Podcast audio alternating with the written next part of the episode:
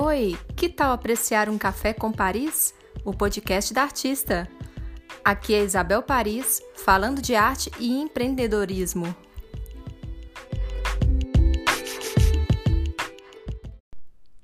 Criatividade é tudo. Hoje eu vou falar sobre um livro que eu li há um tempinho atrás que se chama Pense como um Artista, de Will Gompertz. Pode te passar muito insight, beleza?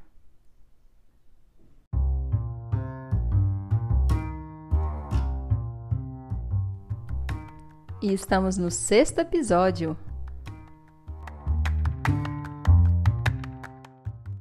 Como já tem um tempinho que eu li, eu vou tentar pegar algumas partes mais interessantes. Eu gostei bastante desse livro e confesso que gostei até mais do que aquele livro Roube como um Artista. Muita gente pensa que criatividade é só para artistas. Não é bem isso, não. Você pode pensar como um artista, seja em qualquer profissão. Então, desde os primórdios, o homem usou a imaginação para fazer coisas fantásticas, muitas invenções. Isso não é só para artista, isso não é destinado só a quem trabalha com arte. Todos em várias áreas, em várias profissões, inovaram ou tiveram vontade de inovar. É aquela coisa do brilho no olhar, né? Quando você ama a sua profissão, quando você ama o seu trabalho, seja ele qual for, quando você trabalha com um brilho no olhar, a criatividade, a imaginação, a inovação, ela pode vir de uma forma mais, mais fácil, vamos dizer assim. Não só valendo para os artistas, né? O ato de fazer. E aí tem uma frase aqui, ó, no livro, que não é só para os artistas, né? O ato de fazer e de criar é profundamente prazeroso, revigorante e recompensador. No livro diz que capacidade criativa todos nós temos, Todos nós podemos ser artistas naquilo que fazemos. Tem um problema que muitos, né, alguns de nós fomos convencidos de que não somos criativos, né? Ou que ainda não encontramos o nosso caminho. Basta então ter confiança na sua própria criatividade. É a coisa da confiança, você confiar na sua criatividade. A autoconfiança é crucial os artistas não pedem permissão para pintar, escrever, atuar ou cantar. Simplesmente vão lá e fazem. E aí que vem uma coisa é muito atual, que é o que estamos vivendo, que é a era digital.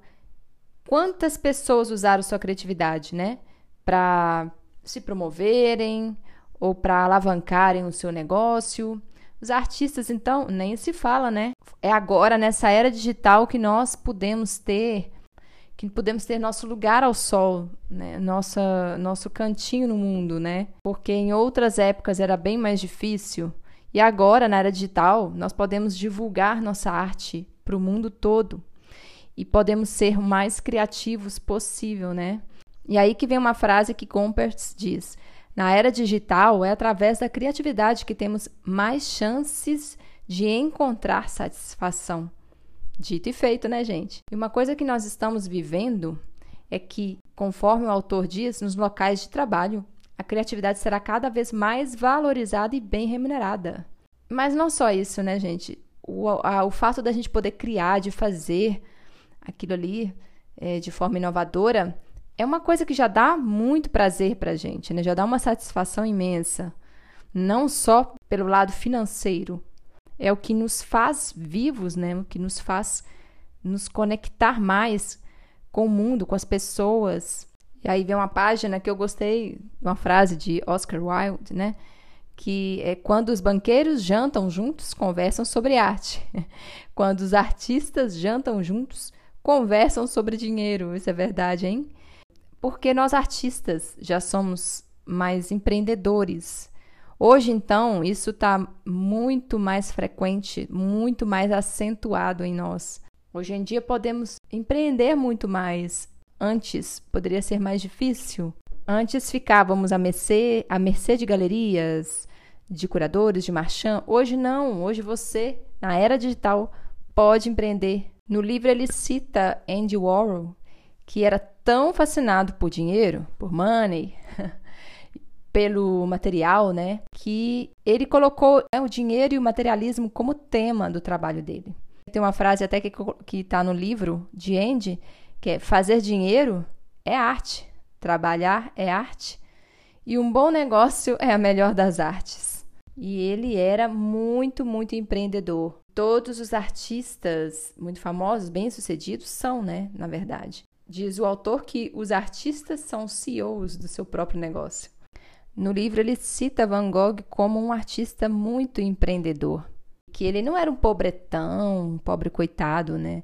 Como falam na lenda. Ele era um empresário, mesmo sendo iniciante, e fez sociedade com o irmão dele. Os artistas transformam nada em coisas. Fazem isso agindo como qualquer outro empreendedor. Segundo o autor, para um grupo de pessoas que estão sempre afirmando que não gostam de competições em arte, os artistas certamente passam bastante tempo participando delas. É impossível progredir no mundo da arte sem ter de lidar com prêmios em dinheiro e bienais distribuindo medalhas de ouro. Tudo isso faz parte de uma carreira de artista. O autor também fala sobre o sucesso e o fracasso. E que a gente aprende com os nossos erros, com certeza. A gente só aprende e a gente só evolui cometendo erros. Mas ele não está certo se a gente aprende quando a gente sente que fracassou. Na verdade, é algo bem subjetivo. Mas é certo que quando a gente trabalha com a criatividade, às vezes pode acontecer um fracasso é uma coisa que não, não tem como evitar. Faz parte. Não somos perfeitos, não temos como ser perfeitos, não temos como atingir assim a perfeição. Podemos nos decepcionar com algo, deixar de lado, mas tudo faz parte do aprendizado. E aí ele dá uma dica que é: se você não for bem sucedido no início, não tente exatamente a mesma coisa de novo. Você não vai ter sucesso mais uma vez. Em vez disso, pense um pouco, avalie, corrija, modifique então tente novamente. A criatividade é um processo reiterado. Aprendemos novas habilidades, experimentamos, fazemos no nosso ateliê um laboratório, né? E aí, com isso, a gente ganha prática, ganha discernimento. Nenhum de nós podemos desistir rapidamente e muitos ficam assustados, né, para quando encaram um, um novo desafio. Às vezes temos medo de correr riscos. Só que devíamos lembrar que só vamos ter chances se tentarmos. E o artista ele já lida com isso, sem pressa, sempre com cuidado. Nós artistas e para cada coisa nova é um risco novo, e é isso que todos os profissionais deveriam aprender sempre, deveriam pegar como exemplo, né? começo é sempre mais difícil. Gompertz diz que nascemos não apenas com a capacidade de sermos criativos, mas também com a necessidade. Temos que nos expressar. E que desistir antes de sequer começar, usar a baixa autoestima ou a falta de qualificações como desculpa é, francamente, covardia. Com sua arte, essas são partes interessantes nesse livro. Gostei muito de poder conhecer mais um pouco de cada artista. Tem uma parte aqui que eu gostei, assim, que achei interessante e que eu me vi refletido um pouco nela.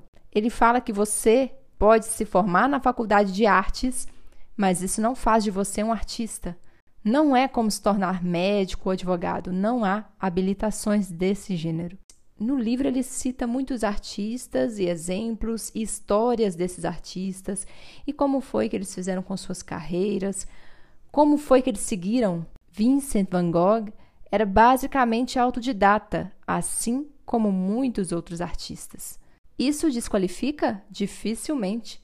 Quem teria coragem de se colocar em frente a todas aquelas pessoas reunidas em torno de uma de suas impagáveis pinturas no Museu Van Gogh em Amsterdã e dizer ao grupo que ele não era de fato um artista porque não tinha um diploma ou registro profissional para exercer o ofício? Poxa vida, eu gostei demais dessa parte e super, super verdadeiro, né?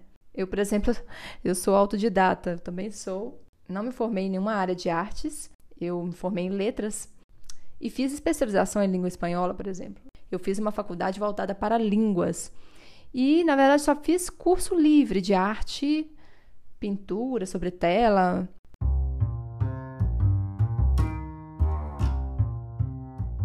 eu vou só replicar um pouco do que outras pessoas disseram, né, outros artistas, e que tem a ver também com o meu pensamento de que nem sempre é preciso ter um canudo, entre aspas, para ser um artista. É verdade. A faculdade ela agrega conhecimento, ela te traz para o social, abre a mente, abre horizontes, mas não te prepara totalmente. Por exemplo, quando eu fui para a sala de aula, a didática eu tive que aprender na marra mesmo, na raça, no dia a dia. Ninguém lá na faculdade me ensinou como dar aula, como ter didática. Tinha disciplina de didática, mas não, não te mostra na prática.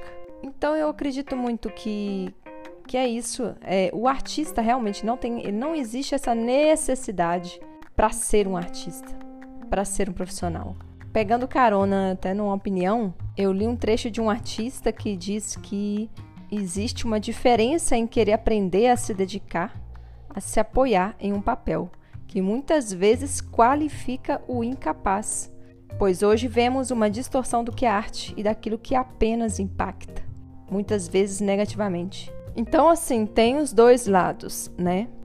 Tem o lado de que sim, é importante ter uma faculdade para uma coisa e para outra não. Já também vi relatos de, de ilustradores, por exemplo, que chegou a fazer, fez faculdades de artes visuais, aprendeu várias técnicas e tal, mas muito do que faz hoje não aprendeu dentro da própria faculdade. A sua preparação vai ser no dia a dia, pegando conhecimento com outras pessoas que já estão experientes, fazendo cursos.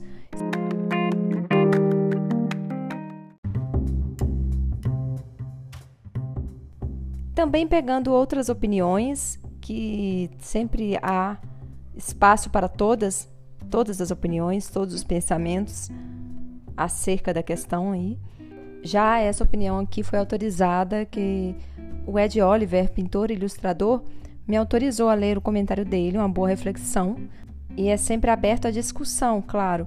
E esse comentário dele eu peguei do grupo que eu estou administrando no momento, grupo do Facebook, que é Artista que Empreende. Aliás, você que estiver interessado, pode pedir solicitação lá. Então, vou ler aqui o comentário do Ed Oliver. A questão é não generalizar, achar que todo cara que possua conhecimento acadêmico o faça por não ter talento, sobretudo nas artes, o conhecimento sobre sua história, a troca de experiências e o visualizar um patamar a se alcançar que o ambiente acadêmico proporciona. Quantos talentos não ficaram perdidos no tempo porque os mesmos não souberam administrar e dar um direcionamento em suas carreiras? Instrução nunca e jamais será supérflua. E é uma reflexão com um bom embasamento. E é isso, mesmo os autodidatas, mesmo aqueles que já têm um talento natural, já têm uma habilidade, que possam procurar sempre estudar, sempre pesquisar. Na verdade, nós artistas nunca podemos parar de estudar. O estudo da arte, a aquisição de conhecimento, ela nunca acaba. Andará conosco a vida toda, não é mesmo? Para completar, o autor diz que se você se define como artista e produz arte, então é um artista. O mesmo se aplica a um escritor, ator, músico ou cineasta. Então, essas áreas, se você se considera, você é, na verdade. Se você pratica e se você faz esse tipo de arte, você é. Não necessariamente tendo que ter colação né, de grau, formação, uma licença né, profissional. Mas o autor explica que é lógico que existem habilidades ali nessas profissões que podem ser desenvolvidas e adquirir mais conhecimento, claro, mas que faz parte, né? faz parte do processo, faz parte da evolução como um profissional desses que acabei de citar. É, ele fala sobre uma coisa que existe muito quando a gente é artista, principalmente quando a gente trabalha com a criatividade, que é a gente achar que é um pouco uma fraude, que a gente se pode se achar um pouco uma fraude, né? Que ele diz que a gente tem que superar isso. E a gente precisa ter autoconfiança. Daí ele colocou no livro uma frase que grandes ideias vêm do inconsciente, mas seu inconsciente deve estar bem informado, senão sua ideia será irrelevante. David Ogilvy. No livro ele fala sobre a curiosidade do artista, que todos os artistas são curiosos. Se a necessidade é a mãe da invenção, a curiosidade é o pai. Ninguém produz nada interessante se não tiver interessado. Tem que estar interessado, tem que estar apaixonado, tem que estar curioso. Tudo isso fornece um impulso para gerar conhecimento, para a gente incitar a imaginação e produzir ideias novas. A curiosidade é a ferramenta imaterial que dá forma ao seu trabalho, assim como qualquer pincel ou buril. Precisa de motivação, precisa de estímulo. Agora vem a parte que até roube como um artista, que fala mais ou menos o mesmo, que é, os artistas roubam. Tem a ver com o outro livro, né? Ele diz que as ideias vêm assim, combinações incomuns, a mistura do novo com o velho, que estimulam essas ideias originais. Ou seja, as ideias têm origens. Ele cita aquela velha frase de Picasso: os bons artistas copiam, os grandes artistas roubam. E é mais ou menos o que ele fez até mesmo na frase que ele roubou, roubou entre aspas, né, a máxima do escritor Voltaire, né, que comentara dois séculos antes que a originalidade nada mais é que a imitação criteriosa. O autor afirma que a originalidade pura não existe, que qualquer pessoa com alguma ocupação criativa, com algum trabalho criativo, começa copiando para aprender, seja um bailarino, um engenheiro estrutural. A gente aprende assim, reproduzindo algo, assim como um escritor, também um pintor. Inclusive, nas grandes academias de arte, os alunos, os estudantes de arte, eles começam ali as lições o aprendizado copiando grandes mestres, para poder uh, se familiarizar com a técnica, para poder aprender, observar a técnica dos grandes mestres, e que isso é uma forma de aprendizado mesmo, que no começo você precisa imitar antes de poder rivalizar, diz o autor. É uma fase do artista, né? uma transição. Ele ainda está procurando sua identidade, sua própria ideia, e assim ele começa. Tem uma frase que eu acho muito forte do autor e achei bacana, que é: Observe o trabalho inicial de qualquer artista e você verá um imitador que ainda não encontrou sua própria voz. Preciso completar aqui com um parágrafo, é muito, muito importante para a conclusão dessa parte de ideias, de roubar ideias, que é a diferença entre as duas coisas é enorme. Copiar requer alguma habilidade, mas zero de imaginação. Nenhuma criatividade exigida, e é por isso que as máquinas são tão boas nisso. Roubar é algo totalmente diferente. Roubar é possuir. E tomar posse de algo é um empreendimento muito maior. O item adquirido passa a ser responsabilidade sua. O futuro dele está em suas mãos. E aí, em meio a isso, ele conta a história de Picasso, como foi, como foi o início de Picasso, que ele começou copiando. E aí tem uma história bem longa e bem interessante que prende a atenção da gente, sabe? É um livro que prendeu a minha atenção o tempo todo, do começo ao fim. Quando o autor diz que os artistas são céticos, ele coloca uma frase que é: quando pensamos, começamos a questionar, e questionar é imaginar. Imaginar é conceber ideias, e conceber ideias é a base para a criatividade. Não vou me estender muito, porque senão vou contar o livro todo. Se eu pudesse, eu contaria. Mas eu peguei umas partes interessantes, assim, apesar do livro todo ser ótimo, eu vou terminar com a parte que ele diz que os artistas, nós artistas perante o mundo, a gente fica, nós ficamos muito expostos você se expõe, você coloca muito da sua alma ali, do seu íntimo. É como se a gente, quando a gente pinta uma tela, uma, cria uma arte, a gente fica despido, né? Fica nu perante o mundo, né? São corajosos. Criatividade, né? Conforme o Henri Matisse, demanda coragem, requer coragem. Ninguém quer fazer o papel de bobo, né, na frente dos outros, mas o artista ele expressa seus sentimentos e ideias tudo ali naquela arte. Sofrer alguma crítica, humilhação, e é um corajoso sempre. Para ser criativo é preciso ser corajoso. E como diz Coco Chanel, que está no livro, o ato mais corajoso ainda é pensar por si mesmo, em voz alta. Espero que você tenha gostado e se interessado em, em procurar esse livro. Eu acho que me agregou muito mesmo. E veja bem que ele não é só para artistas, é um livro que é para pensar como artista, na sua carreira, na área em que você está.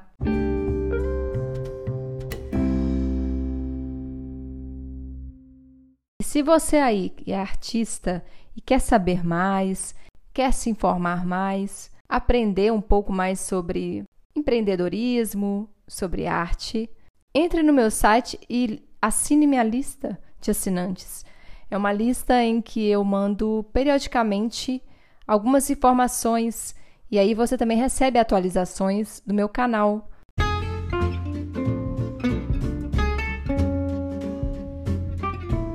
Você vai rolando até embaixo no site e aí vai achar uma caixa que é para assinar, colocar o seu e-mail lá e aí você se torna assinante do meu site e recebe em primeira mão as notícias do meu canal, porque eu sempre posto as notícias no meu blog. Tudo que sai no canal eu coloco no blog do site, então você recebe tudo.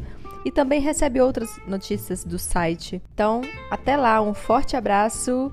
Tchau!